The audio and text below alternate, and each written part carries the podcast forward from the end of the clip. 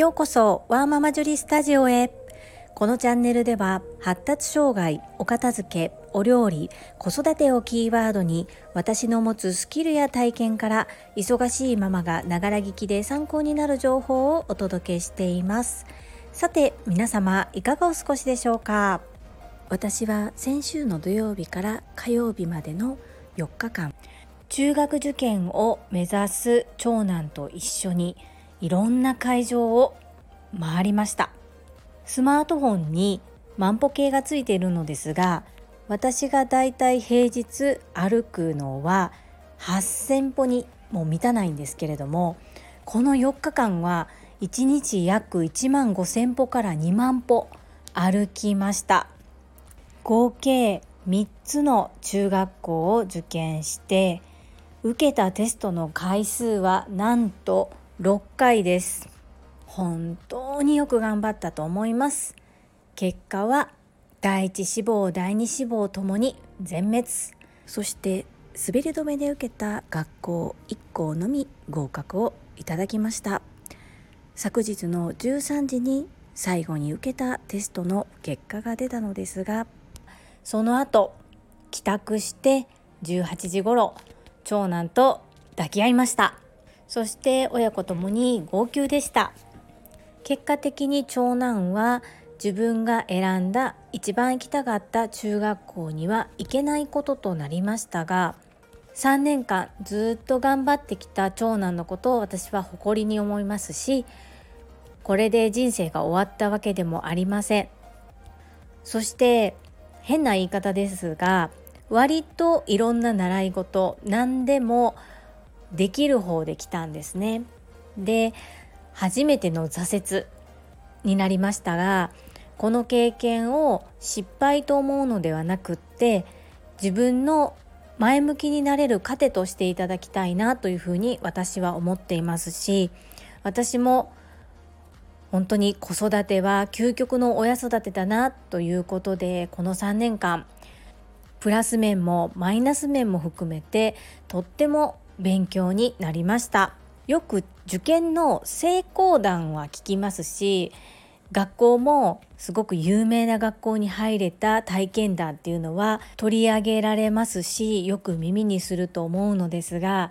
ずっこけた失敗談というのはあまり聞くことがないと思います。ですが私が思うのは私は失敗談も含めて聞いておきたかったなと自分が思うので私たち親子のプラスだった面マイナスだった面そして今回失敗した面も含めてそれを参考にしたいなと思う方がいらっしゃるのであればぜひぜひシェアしていきたいというふうに思っております。忘れないうちに私も文字起こしして資料を作っておきたいなというふうに思います。成功した事例失敗した事例どちらも見てそれで心して受験をサポートできるそんなお母さんたちに優しい何かできないかなというふうに思っております。これは経験した人じゃないと語ることができないと思いますので私にとってとっても大切な財産となりましたし息子との絆もすごく深まったように思います。昨日は本当に2人で号泣しました。息子も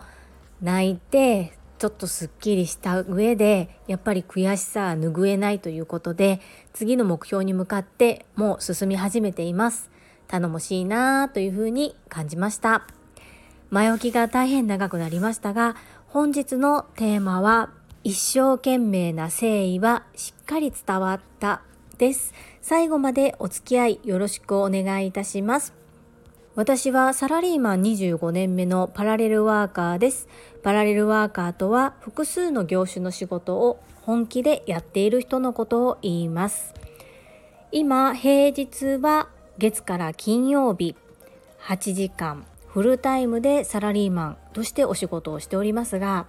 そのサラリーマンでお仕事をさせていただいている会社で以前同じ職場で働いていた方から今日連絡がありました。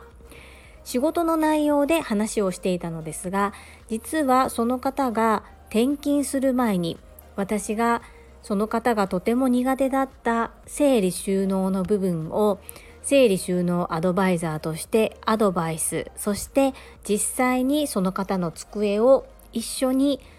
整理をしたことがあります。そして今日仕事の会話が終わった後にそういえば机どうですか？というふうに聞いてみましたすると、